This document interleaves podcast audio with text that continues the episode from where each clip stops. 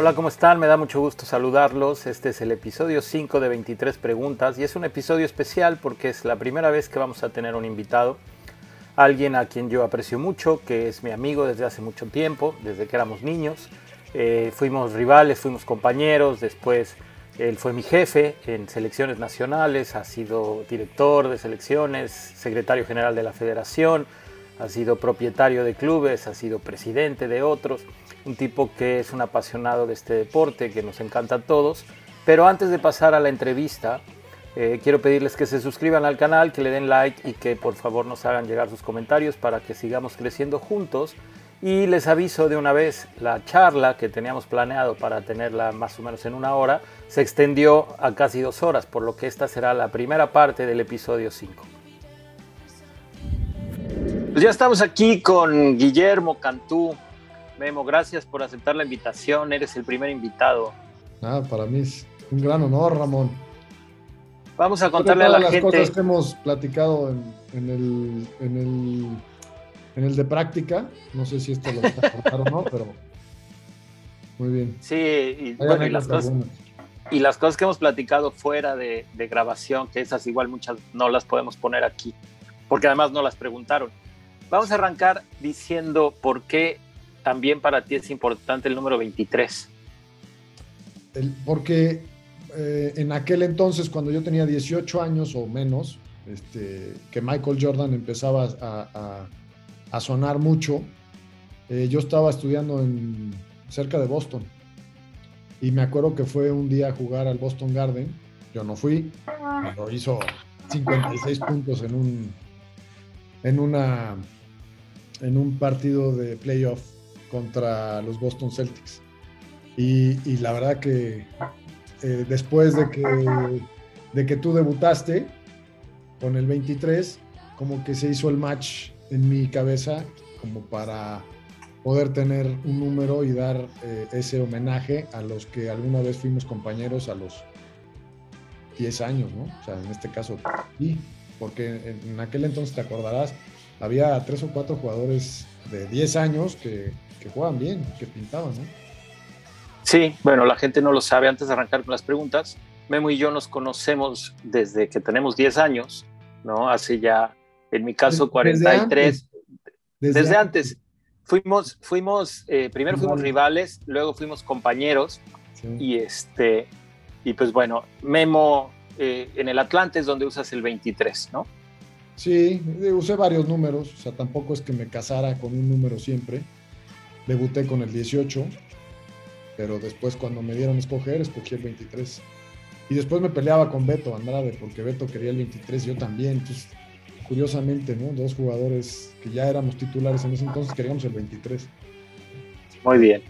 Este, yo justo hoy, justo hoy le cumplen 35 años de mi debut oficial, ¿no? Ya para los que escuchen esto sería no sé, seguramente lo subiremos mañana, 26 de octubre, 25 de octubre de 1986, mi debut oficial. Vamos a arrancar con las preguntas, Memo, la gente seguramente está esperando. La primera es un poco ambigua y creo que fácil de contestar. Ya habíamos platicado un poco y dice, en, en, un balance general, ¿Televisa ha influido positiva o negativamente en el desarrollo del fútbol en México? No, vamos, o sea, yo creo que ha habido muchas cosas positivas. Este, así hablar mucho de, las cosas negativas, pues yo no soy el, mejor, eh, pero sí creo que ha, hecho muchas cosas positivas. O sea, el, hecho de promover el fútbol cuando, cuando apenas empezaba a, televisarse, creo que es, un acierto grandísimo, que hoy eh, pues ya lo podemos ver a niveles eh, que nunca nos imaginamos, ¿no? Porque empezando con las Copas del Mundo hace muchos años, cuando eran en realidad parte de los Juegos Olímpicos, ¿no? Exacto, si el fútbol es grande, de alguna manera, si el fútbol es grande en México, en gran parte tiene que ver Televisa, ¿no? Televisa con su América, con las inversiones que hizo, los, los esfuerzos para transmitir. Sí, tendrá sus cosas malas, pero bueno, la pregunta es si en el balance ha sido positivo o negativo. Yo también creo que, como tú, que hay más cosas positivas. Esta es interesante. Cuando naturalizan a jugadores extranjeros para que jueguen con la selección mexicana, ¿el entrenador solicita permiso para hacerlo es una petición autónoma. Los jugadores no se naturalizan para jugar en la selección. O sea, no es de que tú tengas eh, como Federación Mexicana de Fútbol o como Selección Nacional de México que tú puedas influir en las leyes de un país para que se pueda nacionalizar o naturalizar. En realidad se tienen que cumplir una serie de, de, requisitos. requisitos como persona que tú te quieras eh, convertir o que quieras tener esa nacionalidad, en este caso la mexicana, y después viene el tema de si se puede o no y si eres elegible o no. Obviamente cuando un jugador ya tiene prácticamente todos los requisitos y, el técnico nacional en turno dice, oye, este, ¿has pensado? Sí, sí lo he pensado. Ok, cuando tengas tu carta de naturalización, me avisas. Que, fue el caso de recientemente de Funes Mori. De Funes Mori. sí. tengo mi, ahora sí, me llamarían, pues vente. Obviamente hay llamadas y hay seguramente sondeos, ¿no? Previos, por supuesto. Alguna vez eh, el loco La Volpe, cuando trabajaba yo en Atlante, llegué al, entonces Pegaso, ¿no? este, estaba entrando a la selección, me ve y me llama y le, dice a Campos, no, este lo hubieras conocido, dice Campos, fuimos compañeros. Y, llama a Rafa Márquez y le dice, mira, si este todavía jugara, no hubiera naturalizado a Ciña. Por algo le dicen el loco La Volpe. ¿no? Este. ok, dice, eh, dime por qué no castigaron a Giovanni Dos Santos cuando junto con otros jugadores se les encontró en plena fiesta previa al Mundial. Había interés de los patrocinadores, de promotores, ¿por qué les tembló el pulso? Digo, la pregunta es, la abre muchísimo. ¿A ti te tocó eso? Este, lo que pasa es que las fiestas en la selección de cualquier país se han dado siempre. Eh, si, si, está hablando de la del mundial previo, eh, la de la fiesta previa al mundial de 2018, ese día y, el, ese día, esa noche y el día siguiente eran días libres. Sí, que no, ya, tú ya no te puedes meter. Que ya no estaban, que no estaban, que estaban programados precisamente para liberarse y después se organizan y hacen una fiesta. O sea, sí, oye, es que son, son cosas que no, a, lo mejor no se deben, pero, pero bueno, pues tampoco no eres su papá, son adultos. Exactamente. O sea, malo que lo hubieran hecho en tiempo de la selección, como sucedía antes. Sí. Eh. Que, en tiempos de la selección se hacían fiestas y que de alguna manera pues se permitían y que según yo se terminan con este problema que hubo en la época de Néstor de la Torre, que, que Néstor maneja mal y que además, bueno, tiene que ver con un sinfín de cosas y que termina con la renuncia de Néstor y con esta explosión y después la realización de un reglamento en donde ya queda como muy claro, o sea, las fiestas mientras estés aquí no las puedes hacer. Pero el reglamento tiene que ver mucho el técnico en turno y, la relación que haya dentro de un, de un vestidor. Eh, durante la pandemia hubo una charla muy buena de Javier Aguirre cuando eh, sale campeón Pachuca. Eh, no me acuerdo el año, pero, pero estamos hablando de sí. el 99, creo que era el 99, o por ahí. Por ahí, sí, porque después se va la selección para el 2002. Este, y, habla de que todo el mundo ya había preparado cuartos de final, bueno, este, para el segundo partido todo el mundo ya tenía sus boletos y, sus reservaciones y pum. Para irse de vacaciones, Exactamente. No, no sé si recuerdas, pero es o sea, programan, hacen y luego la realidad se impone, ¿no? Oye, pues hay que seguir y hay que seguir. Oye, no, no, estaban, no estaban totalmente metidos. Pues a lo mejor eso fue lo que les ayudó para salir campeones, porque no hay un campeonato igual y menos de un mismo equipo. O sea, Algún día invitaré a algún americanista, porque al parecer eh, entre el segundo partido y el tercero de aquella final de América Pumas en Querétaro, parece que la América tiene una fiesta ese domingo, ¿no? Y, la, y, aunque les avisan que va a haber un tercer partido, ellos tenían programada la fiesta y muchos fueron a, esa fiesta. Pero bueno. salieron eh, campeones. Digo, hay muchos ejemplos. Este, los Mets del 86, en béisbol, estoy hablando en béisbol, pues eran conocidos por las fiestas que hacían. Y la selección de España, campeona del mundo, por ahí pueden encontrar un libro que se llama Los secretos de la Roja, en donde cuentan cómo había una libertad y, la gente podía salir y, no tenían una concentración tan rígida. que después puede ser contraproducente, ¿no? En el caso de Javier Aguirre, me parece que uno de los grandes problemas es que en su última etapa como seleccionador fue muy estricto y muchos jugadores se quejaron. A ver, eh, precisamente, digo, siguiendo en el tema, pero no sé si es una pregunta que tú debas contestar. ¿Fue un error durante la gestión de Néstor de la Torre el sancionar y exhibir, y exhibir únicamente a Efraín y a Vela por la fiesta en Monterrey? Dice, eso nos privó de un excelente jugador como Vela. ¿Qué pasó ahí? Yo sé que no es tu época. Yo tengo, a lo mejor tengo yo más información porque yo estaba allá adentro. Sí, pues este, dila tú, contéstala tú. Digo, la verdad que pues, o sea, todos los directivos cometemos errores. Algunos, errores tienen consecuencias, algunos tienen consecuencias graves y otros de repente se solucionan y nunca salen a la luz. Y, los cuentas este, como anécdotas este, muy positivas, ¿no? Porque a lo mejor yo, viendo un grupo. Yo creo, yo creo que Néstor eh, se equivoca, indudablemente, ¿no? Por, por cómo lo hace público, por, por la postura que toma, eh, sin hablar con los jugadores, exhibiendo algunos, y entonces los jugadores se le voltean y, y, eso causa mucha molestia en todo, en todo el seno interno de selección. Ahora, hay una anécdota muy chistosa, la voy a contar aquí por primera vez. Justino Compeán junta a todos los empleados del CAR y a toda la gente de selecciones y, hace una junta. Bueno, conoces bien a Justino. Y llega desde que, yo creo que desde que se subió el coche en su casa venía ya enojadísimo. Y llega y empieza a gritar y no sé qué. Entonces se acordarán que, que, en la fiesta decían que habían pedido permiso y que Juan Carlos Ortega les había dado autorización para rentar el salón, etcétera, etcétera, o sabía y no avisó. Y entonces dice Justino, ¿dónde está Juan Carlos Chávez? Juan Carlos Chávez era técnico de la sub-20. ¿Dónde está? No puedo creer que haya hecho eso. ¿Dónde está? Díganme, ¿dónde está, cara? Y entonces le dicen, está de gira. Juan Carlos Ortega se hacía chiquito así en la silla. No, lo puedo creer. O sea, se salvó, a lo mejor en ese momento Justino lo corre o le pone un cague de miedo, ¿no? Porque se confundió y dijo, ¿dónde está Juan Carlos Chávez? Y todos, está de gira. Entonces, bueno, pues ya no le tocó el, regaño.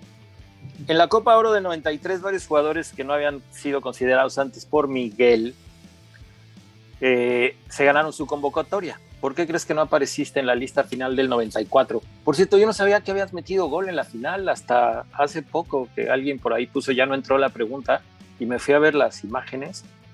Digo, la metes ahí medio de lágrima, pero bien dicen en el, ¿no? Pero pues al final gol, cuenta.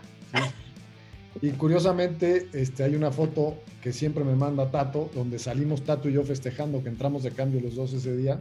Ajá. Que hacer el gol, el 4-0, eh, en el Estadio Azteca, impresionantemente lleno. Mira, sí, a reventar. Sí, claro. Eh, y curiosamente, en la anécdota que platicaba. Contra Estados Unidos, para que sepan este, en, la, anécdota que platicabas de, que fuimos rivales y en una final tu equipo, que era Avispones. Avispones. Avispones. Y el mío era Avispones Verdes. Jugaba contigo, Tato, y yo no tenía ni idea, porque pues mi memoria no es la tuya, Pero curiosamente este, se lo voy a recordar porque este, de repente hablamos y seguramente va a haber este, este seguramente el buen Tato esa final este es esa final Así es. Esa final eh, jugamos a Vispones, que era mi equipo, junto con el Tato, contra Vispones Verdes, donde estaba Memo. Era una gran rivalidad, todas de martes y jueves, nosotros de miércoles y viernes. Y les ganamos en penales. Les ganamos 2 a 0, yo tiré el primer penal, lo metí. A ti te tocó tirar un penal, no sé cuál, lo fallaste, pegó en el poste y se salió. y, Tato metió el otro. postes y se salió. Y el, y el otro, y el otro, y el único que metió penal además de mí, fue el Tato Noriega. Ganamos 2 a 0. Curiosamente, tres jugadores que después estuvieron en primera este división. ¿Te lo puedes mandar a Tato de, esta pequeña conversación? Sí, lo, editamos y se lo mandamos. Me acaba, justo le acabo de mandar yo una foto, porque puso una foto ahora en el aniversario de la América, en donde tiene su playera de avispones aquí colgada, ¿no? El estando chavito. Y entonces platicamos y yo le mandé una foto donde está Emilio Azcárraga. Está ahí Emilio con nosotros. Ah, ya, sí la vi, sí la vi. Ya, entonces se lo mandamos al buen Tato para que lo vea. Eh, bueno, ¿y por qué crees que no apareciste en la lista final del 94? Bueno, eh, un día platicando previo a un partido, creo que contra en el Mundial 2006, platicamos Jorge Campos, Claudio Suárez, La Volpe y yo. Y ahí hay, obviamente, hay mucho chisme, mucha. Este, la realidad es que, obviamente, eh, el, que, el que acabó escogiendo Miguel fue un jugador legendario de selección, ¿no? Fue este, Beto Garciaspe, que ya, ya tenía un recorrido. Y además es, hijo adoptivo de Miguel de toda la vida, ¿no? es, su, es, su, primer mundial, pero bueno, es alguien con quien Miguel, ¿no? Desde, desde Pumas, desde chiquito, desde chavito, entonces, bueno, era, era, era, eran Beto y 22 más. Y, si, digo, si alguna vez, si hubiera tenido yo chance, yo siempre, alguna vez cuando en el primer interinato de Tuca en la selección me senté con Miguel, eh, cuatro horas en el primer vuelo, eh, que fuimos a jugar a Los Ángeles. Y, le, estuvimos platicando muy a gusto. Este, creo que nos dijimos cosas que, que siempre nos quisimos decir, sobre todo de mi parte hacia Miguel, este, y hablamos de ese tema. Eh, y, hoy te puedo decir que estoy súper agradecido porque, o sea, si yo hubiera sido más eh, en ese momento que Beto, hubiera ido yo. Pero no fue, no era así, y fue Beto. Y además lo aplaudo porque fui de aficionado a ver a México, a, México y Argentina. Seguimos a México y Argentina en ese mundial en el 94, eh, con mi padre, o sea, con mis padres en paz descansen, y, y, un amigo muy querido de la familia, argentino, también en paz descanse, don Alfredo Sliapnik y su esposa, eh, colombiana. Yo en ese momento, Memo, para mí era doloroso y entonces eh, estaba yo, me fui a, a, meter a las cabañas, a las, a las barrancas del cobre en Chihuahua, este, no quería saber, no, sí, pero no quería saber yo nada, entonces de repente, pues, obviamente la gente, ¿no? Y escuchaba que los goles y entonces ahí, por supuesto que me tenía que enterar cómo iban, pero para mí era muy doloroso en ese momento. A ver, también, también para mí, o sea, porque estuve, a mí me cortaron un mes antes. Sí, bueno, pero a mí, me, a mí me cortaron, como diría Maradona, me cortaron las piernas. A mí me dijeron, no vas a volver a jugar fútbol nunca más en tu vida, ¿no? Entonces, en un mundial que posiblemente pude haber yo jugado, porque todos los que estaban ahí eran mis contemporáneos, eran mis compañeros. Pero bueno, vamos a avanzar porque si no se nos hace muy largo esto. No, no vamos a hablando de ¿Qué queda por parte de México por intentar para superar el tope que se tiene en mundiales? Es que mucho, se habla mucho del tope. Yo creo que es nuestro piso, ¿no? Sí. O sea, sí. El, nuestro techo es muy alto. Tiene que ver con la competencia y la calidad de la competencia que podemos, que podemos tener. No dentro de la liga, porque yo creo que se ha hecho un trabajo impresionantemente bueno, obviamente con sus defectos, como todo. Pero dadas las eh, circunstancias de donde estamos situados geográficamente, pues estamos lo más cercano que tenemos es Estados Unidos. Y apenas Estados Unidos empieza a desarrollar más consistentemente su fútbol y la parte de... entre comillas. Entre, no, no, no, yo digo que ya se convierte en una liga donde ya los patrocinadores empiezan a ponerle dinero interesante, ¿no? O sea, las franquicias empiezan a desarrollar. Digo, de cuando empezó la MLS al día de hoy, comprar una franquicia al principio, ahora pues, estás hablando de o sea, un mundo de diferencia, años luz de diferencia, ¿no? Claro. De 5 millones y 315 millones de dólares, que fue creo que la última de la franquicia. No, eh, Houston, Houston la compraron en 400. No, Houston no. Houston Dynamo pagó 400 millones. Ayer lo justo lo leí ayer. Pero, pero ya por el equipo. O sea, tú tienes una franquicia nueva, la franquicia nueva. Ah, la franquicia nueva. O sea, hola, eh, soy expansión, perfecto. No tienes nada ni jugadores, ni instalaciones, ni técnico, ni nada. Ya te escogen. Pues, el último que pagaron fueron 315 millones. Deberías de comprar una, Cantú. si me alcanzara ¿Por qué no hacen... una de esas. ¿Por qué no hacen que los equipos debuten jugadores de fuerzas básicas en el mismo número de extranjeros que tengan el nombre? O sea, digo, esa es una propuesta, no, no es tan fácil, ¿no? O sea, al final también tienes una obligación de, de dar espectáculo, de dar resultados, no nada más con la gente, exacto, con los patrocinadores, Se nos este, con la televisión. Pero esto no es un, este, o sea, este es un negocio de alto rendimiento en muchos sentidos. O sea, y, el, alto rendimiento no espera. O sea, no, oye, es que no podrían pasar los Juegos Olímpicos. para dentro de dos años que voy a estar mejor preparado. Pues no. O sea, es, cada cuatro, o en este caso cada cinco años, y el siguiente ciclo va a ser de tres años. O, estás o no estás. Porque no es de, ah, oye, es que este pinta. Aguántame. Pues no. Da los tiempos, perfecto, eres nadador y, quieres competir al más alto nivel, pues tienes que tener los tiempos. Pero, a ver, yo, esta es pregunta mía. ¿Tú crees que son muchos extranjeros? Eh, es que sí, no puedes contestar sí o no. O sea, yo creo que sí por varias razones y no por otras razones. Porque al final la competencia es lo que te ayuda a mejorar. O sea, la competencia contigo mismo, por ejemplo, si eres corredor y dices, ok, voy a correr 10 kilómetros, ¿en cuánto tiempo lo hice ahora? Me cansé muchísimo, ¿no? Pues 54 minutos. Ok, lo voy a hacer voy a salir mañana y pasado ¿eh? y voy a bajar mis tiempos. Y al final, a lo mejor acabas corriendo en 40 minutos 10 kilómetros. ¿Fuiste competitivo? Sí. ¿No? O sea, mejoraste muchísimo. ¿Te alcanza para una medalla en 10 kilómetros? No. O sea, seguro no. Pero, pero ahí viene el tema de la competencia. Este, si tú empiezas a compararte con otros, porque eso es lo que es la competencia, eh, entonces tienes más incentivos para mejorar, para, para, para ser más eficiente tus entrenamientos, tus descansos, tu alimentación, no solamente en el fútbol profesional, también en, cualquier deporte amateur. Hay, hay, quien se lo toma muy en serio, es amateur, y se cuida, pues, o sea, tú y yo lo vivimos, entre los 14, 15 años, ¿no? Entre los 13, 14, 15 años que ya empiezas a salir, que conoces este, a las mujeres y, ¿no? O sea, que, ya empieza a tener ese, ese, sentido, pues muchos optan por irse por a la fiesta. Y a lo mejor a ti y a mí nos, nos causaba mayor satisfacción descansar bien para estar al día siguiente en un partido justo, competitivo. Justo ahora que dices eso, y de ahorita regresamos al tema de los extranjeros, ahora en este fin de semana me estaba acordando, le contaba a mi esposa, de eh, no sé si te acuerdas, porque tenemos ahí anécdotas raras. Una vez tú cuando estabas estudiando en Estados Unidos viniste a México, me hablaste y traías un amigo y pasaste por mí y fuimos a las pirámides de Teotihuacán. No sé cuántos años teníamos de no vernos, pero me hablaste y yo, sí, pues ahora fuiste por mí y fuimos.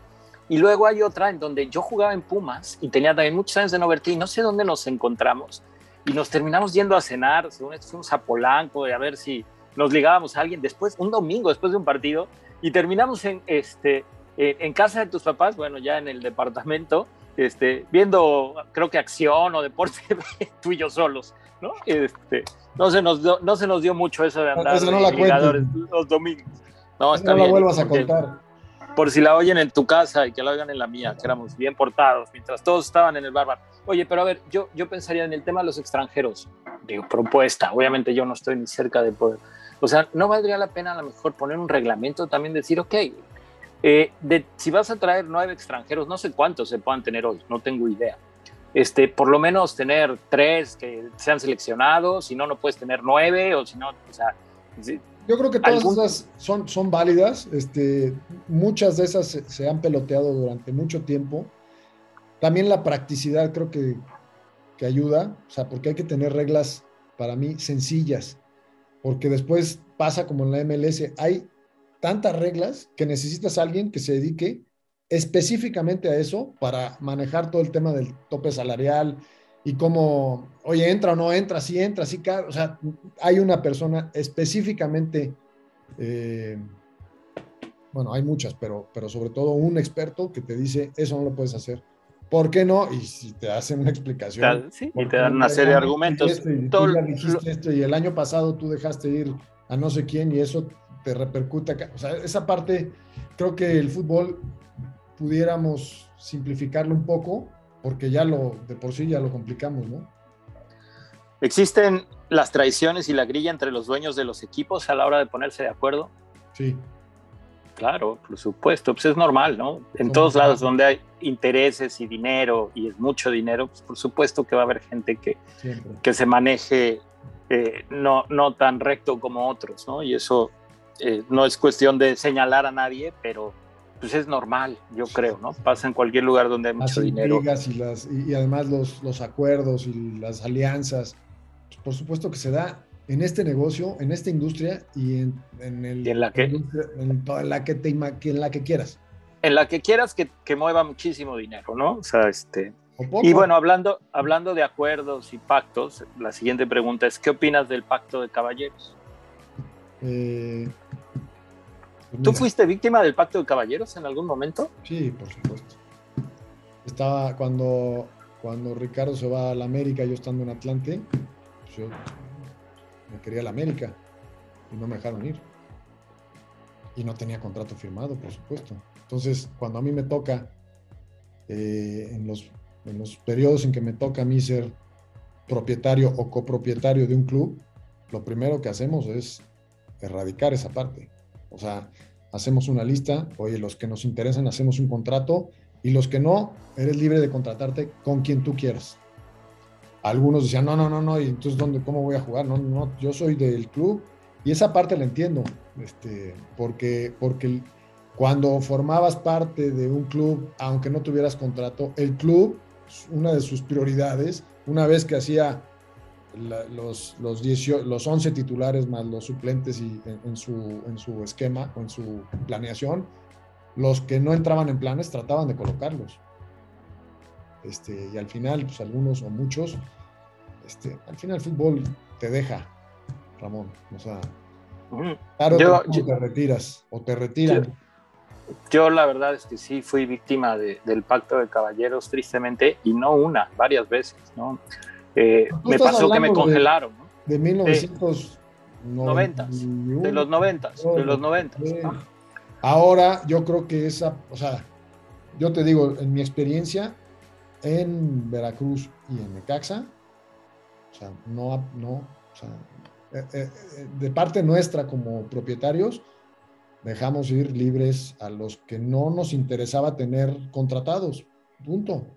Ahora, así como contestaste la de la grilla, pero había otros equipos que sí, sí pactaban con alguien para no firmar. Bueno, pues no, acaba, no, me acaban de multar. que eso es lo más chistoso, ¿no? Te multaron a ti. chistoso para mí, chistoso para mí, seguramente no chistoso para ti. bueno, pues, este, creo que con eso contestamos, ¿no? Sí. ¿Qué tipo de análisis realizan para elegir al director técnico de la selección mexicana? Pues depende quién esté a cargo. O sea, yo te puedo hablar. lo que, el, que, el que hacías tú. Sí, o sea, este, para mí, y, lo sigo diciendo, dadas las circunstancias de dónde estamos en nuestra confederación, o sea, México es el equipo, ¿no? O sea, es el, el equipo más importante de la CONCACAF, por muchas razones. O sea, puede no gustarte, puedes no estar de acuerdo, pero yo te digo por qué. Porque somos el que entre México y Estados Unidos este, mantenemos, con esa rivalidad, mantenemos los ingresos importantes de una confederación.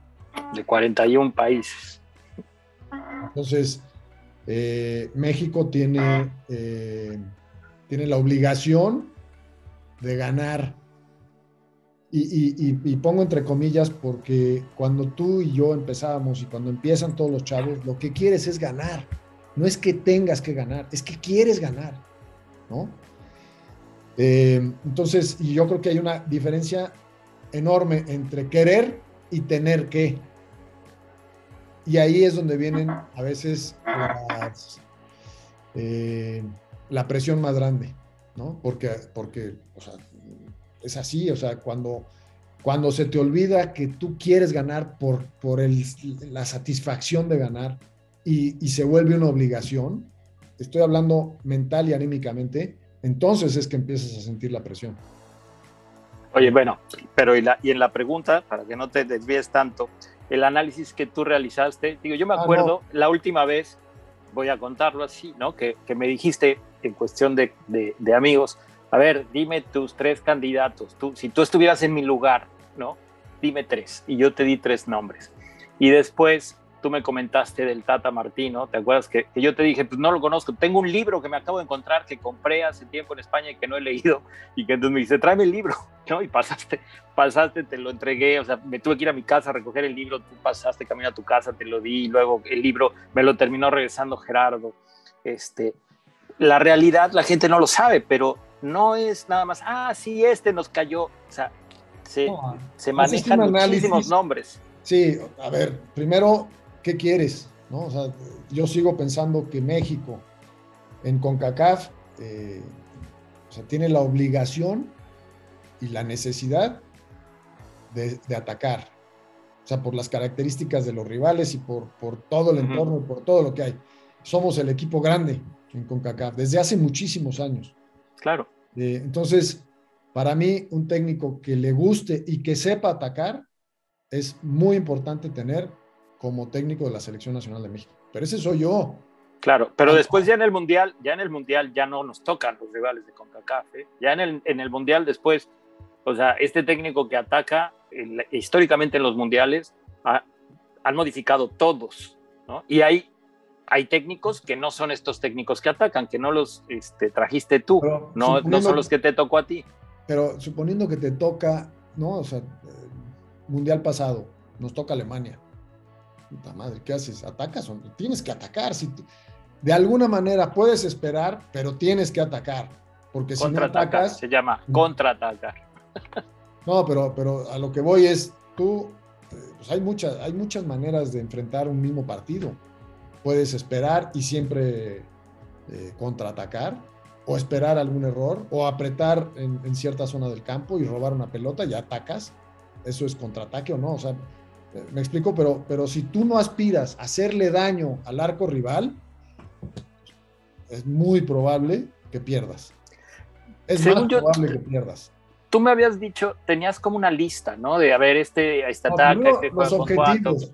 Primero los objetivos. Y en base a los objetivos, entonces empiezas a buscar nombres que de acuerdo a lo que, a lo poco, a la ranura por la que ves, dices, este, este creo que tiene estas características, ¿no? O sea, que le guste y que sepa atacar, porque en México, cuando juegas de local y cuando juegas de visitante en la eliminatoria mundialista, tienes que atacar. Esperan casi siempre.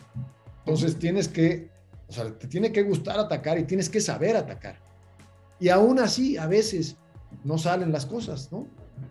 Estoy tratando de acordarme quién, a quién te propuse. Me acuerdo que propuse aquí que se tiene ¿cómo se llama el portugués? Este, ah, ya no me acuerdo a quién te propuse al final.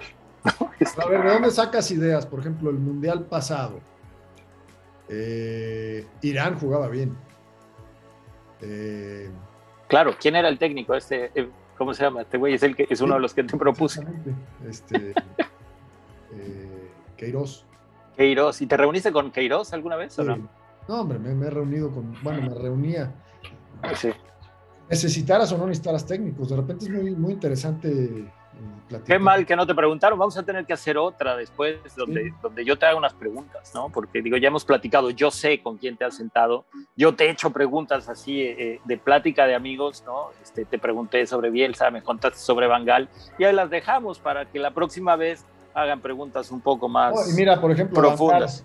Bangal, que, que, que regresó del retiro y que agarra ahora otra vez este, Holanda. Tú ves a Holanda, porque a veces decimos, no, es que necesitas tiempo. Sí, obviamente necesitas tiempo para implantar un, sistema, pero cuando más o menos eh, los jugadores que eliges sabes que te pueden dar algunas, algunas cosas, ves a Bangal y ves la eliminatoria, ¡pum! Hizo así, ¿no? Sí. ves a Holanda y dices, wow, os ataca. Eso es, es un seleccionador eh, ideal para, para, un equipo así. No, aparte es un tipo de otro nivel. ¿eh? Como, como ¿Qué le hace? he tenido la fortuna de, de, conocer, de entrevistar y de platicar, que no necesariamente es una entrevista. Como cuando decidiste llevarme a la playa, ¿no? Tenías como dos mil candidatos y, me escogiste a mí. Tenía tres candidatos, pero ninguno con tu experiencia y conocimiento. Ah, esta la puedo contar cuando, pues, este, o sea, mucho tiene que ver porque tú, o sea, cuando llegó Justino que dijo, no hay más ni futsal ni fútbol de playa, a mí al mismo tiempo me cae una invitación, todo pagado para ir a Brasil, ¿no? Y entonces lo manejaba Silva Terán, que paz descanse. Y me dijo, no, yo creo que ni siquiera le daba miedo, me parece, hablar con Justino Compeán. Y entonces yo iba dije, no lo puedo creer, o sea, les interesa más el dinero que el desarrollo deportivo, me voy a ir a, voy a, ir a despotricar y, me subo al coche para ir a Estadio W en ese entonces dije, a ver quién, alguien me encontraría ahí, Toño Moreno, Alfredo Ruiz, alguien que me deje entrar a su, a programa, igual no sirve nada, pero para decir, me acaban de decir que ya no va más la playa ni el futsal porque no deja lana. Y en el camino prendo, dije, a ver quién está, ¿no? En ese entonces todavía estaba Gurbitz, estaba el perro Bermúdez, hacían programa ahí a esa, más o menos esa hora. Y escucho, vamos a las instalaciones del Centro de Alto Rendimiento con Guillermo Cantú, porque estaba la selección. Ah, ¿Estaba yo?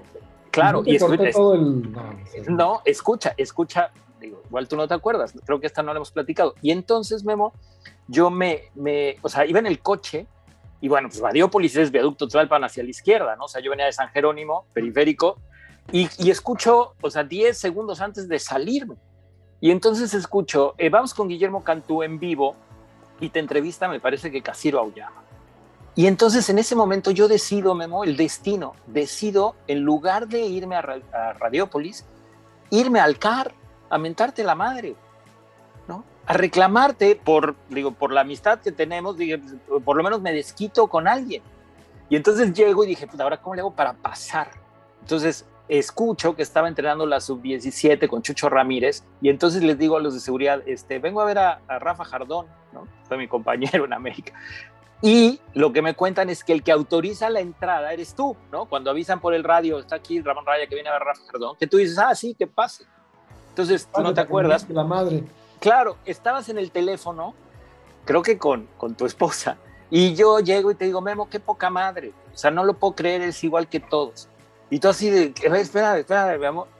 ¿Qué? Primero salúdame. Te dije, no, ni madre. Y entonces ahí, o sea, colgaste y me empezaste a platicar, ¿no? Cómo se habían hecho una revisión. A mi mujer? Espérame, que aquí hay un loco. aquí hay un loco que me está, ¿no? Ahorita te llamo. Y entonces te digo, tengo esta invitación. Me dice, ¿qué quieres? Digo, que me dejes ir. Y al final, este, me haces regresar al día siguiente y me autorizas ir. Y bueno, esa es una historia que tendría que contar si nos preguntan. Pero tú eres el que me deja ir, que voy además, me haces firmar cero pesos. Ahí tengo la hoja. Cero pesos para la federación. ¿No? Y yo pagué las visas, que después me reembolsaste, ¿no? Este, te acuerdas que quedamos en tercer lugar y te traje la medalla del güey que no fue, etcétera, toda una historia. Entonces, si México fue subcampeón del mundo en la playa, también se lo deben a Cantú, ¿no? La gente igual no lo sabe, porque de ahí se acaba y cuando tú me dices, pues no va a haber, lo único que te puedo decir es que si algún día hay y yo estoy aquí, entonces te llamaré a ti. Y precisamente pasa, un día que yo te voy a buscar en Chicago, yo viví en Chicago, que era la final de la Copa Oro, y cuando iba a entrar al hotel, que acababa de llegar la selección, me habla la que era entonces mi novia y me dice, oye, te anda buscando Guillermo Cantú. Entonces dije, pero estoy aquí. No, pero que me dio un teléfono que está en México. Entonces te llamé y me dijiste, bueno, platicamos mañana. Y ahí al día siguiente en, Chicago es cuando me dices, se echa la mano, ¿no? Viene la, la eliminatoria, ni califiques, güey, ¿no? Y bueno, pues termina en, en, en esta cosa. me dijiste, te voy a decir cómo me dijiste. Si no calificas, no hay problema. Así me dijiste, me dijiste, eh, llama, no sé, llama a tus chavos de la Nahua, algo. No, no, es cierto. Bueno, ok. Eh, vamos, este, esta pregunta, ¿qué le hace falta a la Liga MX para ser más atractiva a los aficionados? Infraestructura, jugadores y dinero hay. ¿Qué falta?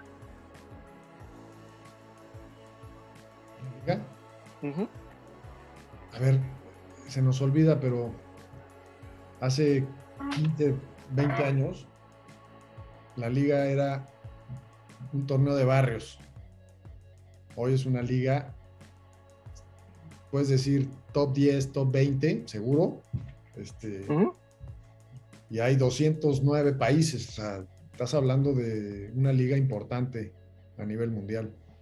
Sí, pero la calidad no termina, no termina. Y, tiene que ver con, lo que pasa igual que, hablábamos del el piso que tenemos porque el techo, bueno, pues el techo puede ser hasta donde quieras, pero el piso que tenemos, a la calidad de jugadores, la, cantidad de dinero, el, el, el, nivel de los que están arriba de la Liga Mexicana.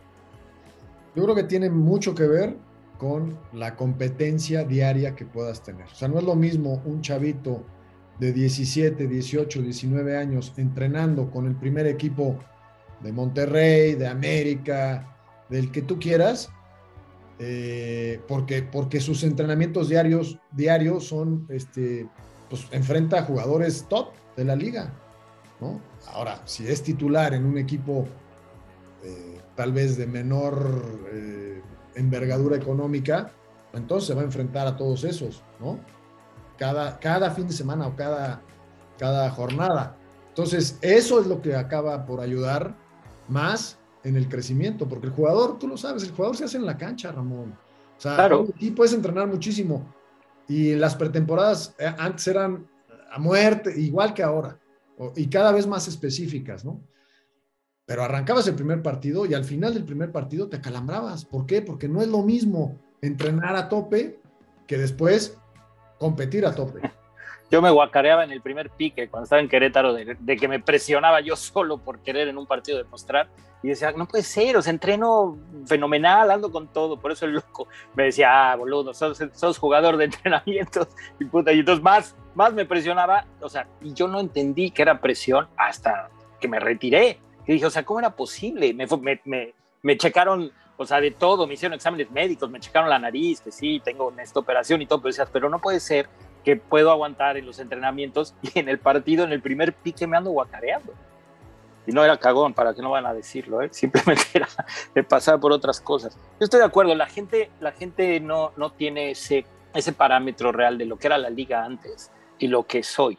¿no? Oye, Pero sí, hay mucho margen para mejorar, seguro que sí, seguro. ¿con qué entrenadores? Mira, tuviste pláticas además de los que se contrataron en tu época como seleccionador, supongo.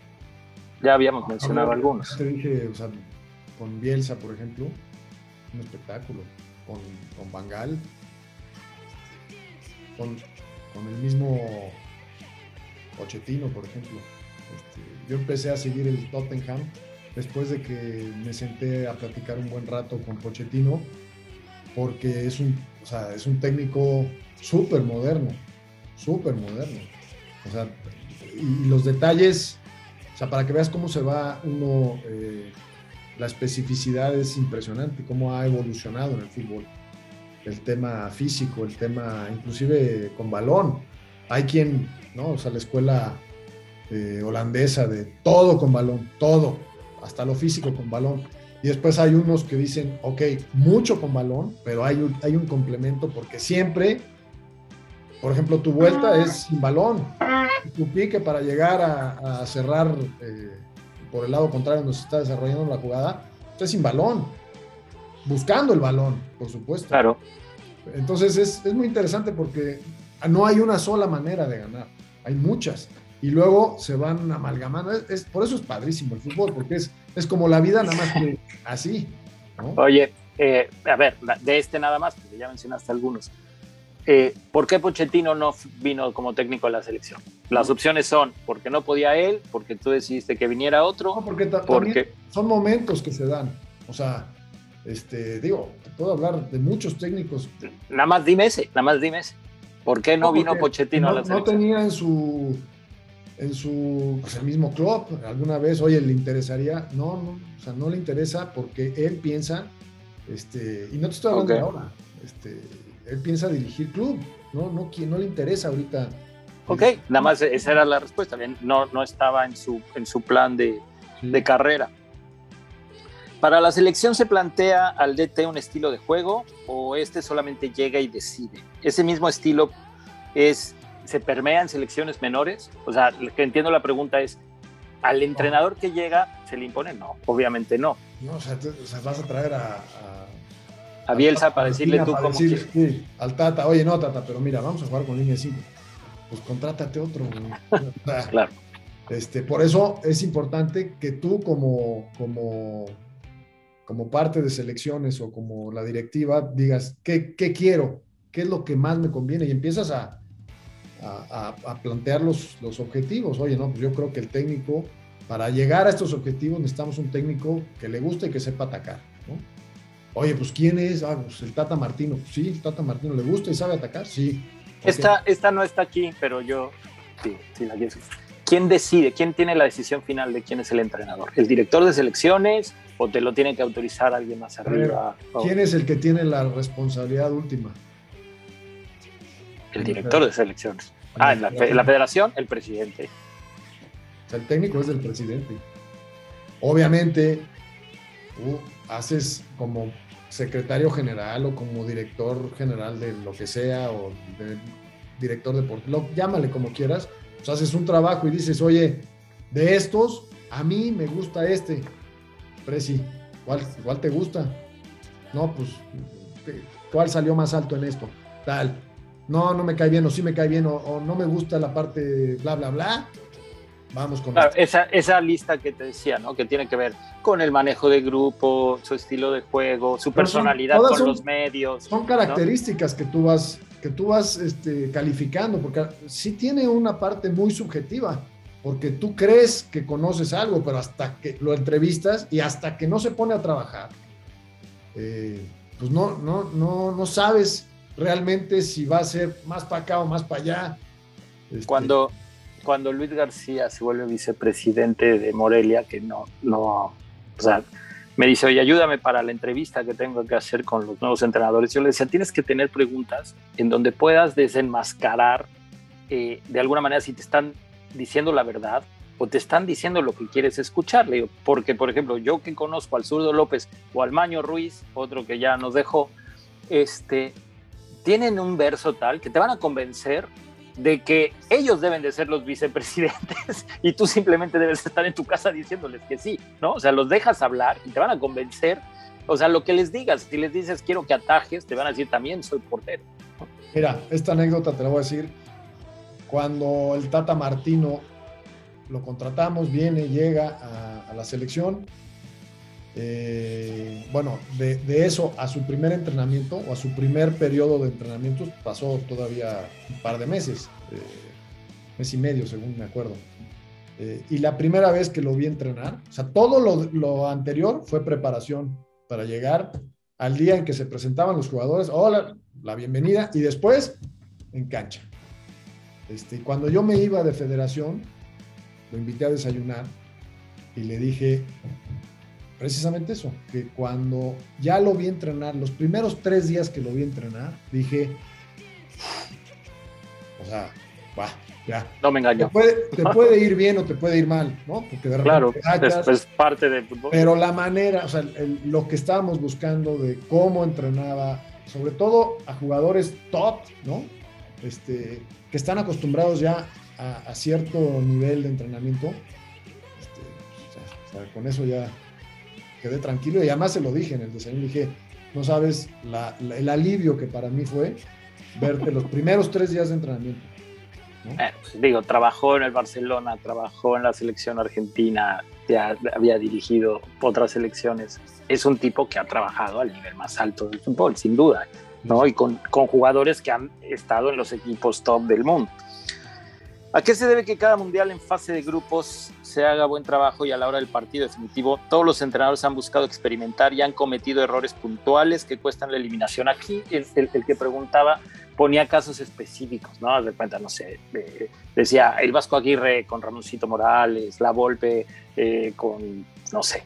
Yo la verdad es que creo que los conviertes en errores por el resultado final, porque no, si el Vasco Aguirre saca a Ramoncito, que para mí, si vuelves a ver el partido, no es ningún error, aunque después él dice es un error, pero al Vasco yo no le creo nada, ¿no? el Vasco sabe lo que tiene que decir para quedar bien. Eh, eh, si le hubiera funcionado, pues entonces no se vuelve un error, se vuelve un acierto.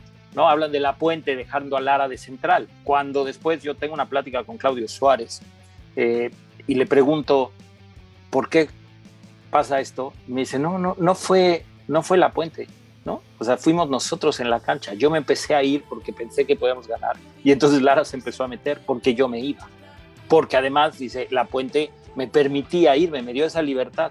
Entonces, digo, la gente no lo sabe y piensan que él mete a Lara de central cuando la realidad es que Lara, ¿no? O sea, se metía cuando Claudio se iba. Y Claudio lo reconoce así. Dice, yo me iba y Lara se Ramón, es un deporte de conjunto, donde hay 11, 11 personas con diferentes maneras de pensar que buscan un mismo objetivo.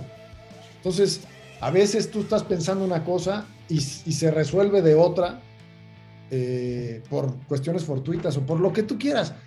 Y, a veces creemos que el técnico mueve las piezas como, como muchas veces se pensaba, ¿no? No, es que eh, robotcitos, no, porque de repente, oye, me tocaba ir por afuera, pero vi el espacio por dentro, llegué y ahí justo llegó la pelota, ¡pum! Gol, ¡ah, qué bárbaro!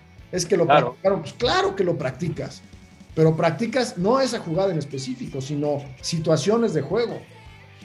Y, eso es lo que, lo que te ayuda. Y hay, otras, y hay otras que por más que las practiques no está en ti. Ayer, ¿no? por ejemplo, hay un penalti en el partido de Austin contra Houston. Y penal, el portero se tira a la izquierda, el penal va a la derecha, pega en el poste, pega en el otro poste y cuando el arquero voltea a ver dónde está la pelota, le pega a él, o sea, ya cuando iba afuera le pega en el pecho y se mete. ¿Qué dices? O sea, que eh, se, tiró mal, se tiró bien, este, ¿no? Y dices, ese no lo atajaba porque pegó en el poste, pegó en el poste y cuando iba para afuera lo metió el arquero. Y tú como técnico terminas perdiendo ese partido y habrá gente que diga, fue tu culpa, ¿no? Cuando dices, no, yo no tuve nada que ver con, con que ese balón entrara.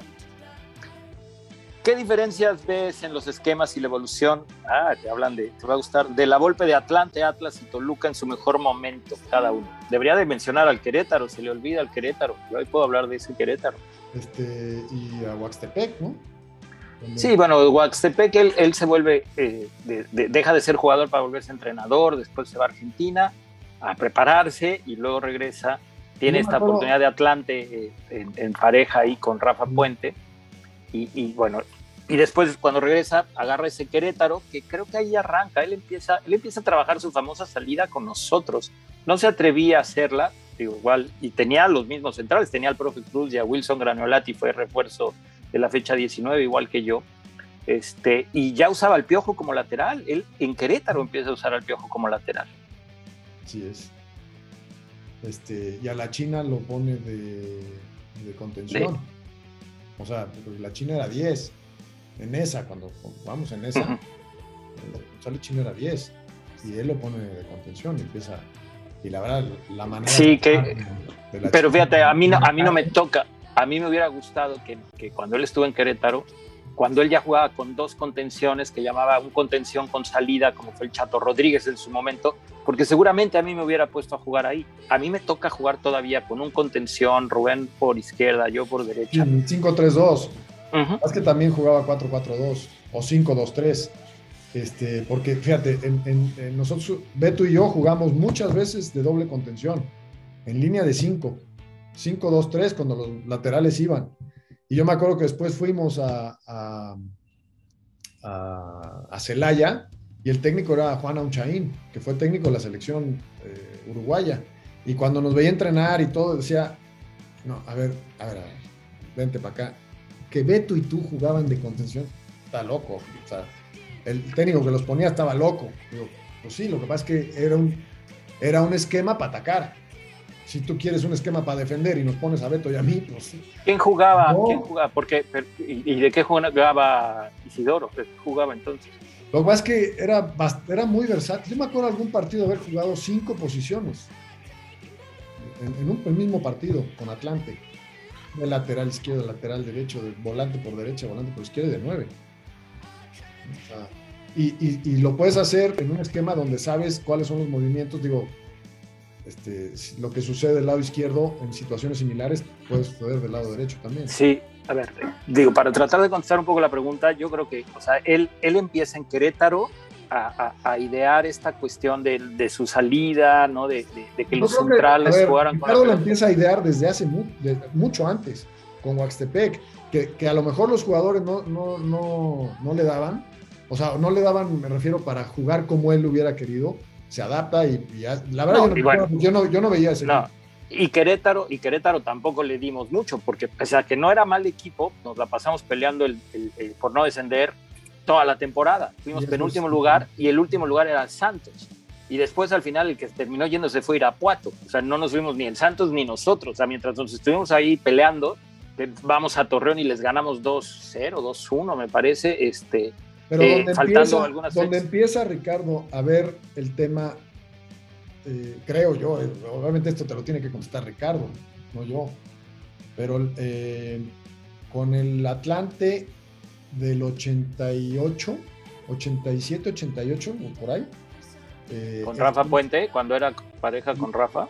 Sí, sí, ahí empiezan a, el Atlante creo que es, muy bien. No sé si es 88, 89. No, es antes por ahí. 87, 88, puede ser. Debe ser 88, 89. Y después Ricardo regresa al Atlante. Este, con, con, con, el, con el, el, Atlante que acaba de ascender. Y ahí, 91, 92. La 90, en la 90, 90 en la no, no, 90, 91 estabas en León, 91, la golpe estaba en Querétaro. Exactamente. Ahí, en esa pretemporada, es que empezamos a jugar 5-3-2. Y, y, eran sesiones, o sea, la pretemporada fue, obviamente como eran antes, física, física, y empezamos a ver el sistema que yo no me presenté, yo tenía que presentarme con ese Atlante, tenía un contrato y ya te conté el fin de semana pasado, que, no me presenté porque supuestamente me iba a Chivas y después me tiran mi contrato. Ya estando en Guadalajara, ya arreglado, ya firmado, ¿no? Me, me, hablan para decirme siempre no, porque Panchito Hernández pidió como favor personal por haberme ido de América. Y ya no, y ya no, a lo mejor pude haber me ido a presentar y me hubieran regañado, no sé, y ya no me quise presentar y bueno, terminé fichando en Toros Nesa un, un, un un espectáculo, un festival, lo que me pasó después de no haberme presentado con ese Atlante. Pero bueno, sí, yo creo que ahí empieza, luego el güey después la tiene muy clara, porque incluso ya cuando dirige selección, o sea, su esquema y su sistema, eh, todos los que pasaron por él sabían perfectamente qué función tenían que hacer dependiendo de dónde se parar. Yo te puedo, si hoy jugamos una cáscara y juegan 4-3-1-2 y nosotros jugamos 5-3-2, yo, o sea, y hay que apretar, yo te digo cómo. O sea, yo puedo dirigir ese equipo. Por, por todas esas cosas que, aprendimos, lo trabajó muchísimo, muchísimo, y él lo fue, lo fue puliendo, ¿no? Y después, obviamente, se fue volviendo obsoleto, muchos lo copiaron, muchos que aprendieron con él, lo llevaron a otros equipos, le pusieron de su cosecha, y como todo, ¿no? El Atlas de la Volpe también jugaba muy bien, porque además tuvo la oportunidad de jugar ya Libertadores, y era un espectáculo, porque tenía jugadores rápidos. Sí. Hasta aquí la primera parte del episodio 5, invitándolos nuevamente a que se suscriban al canal, den likes y nos hagan llegar sus comentarios y que estén pendientes porque hay una segunda parte igual de buena. Nos vemos.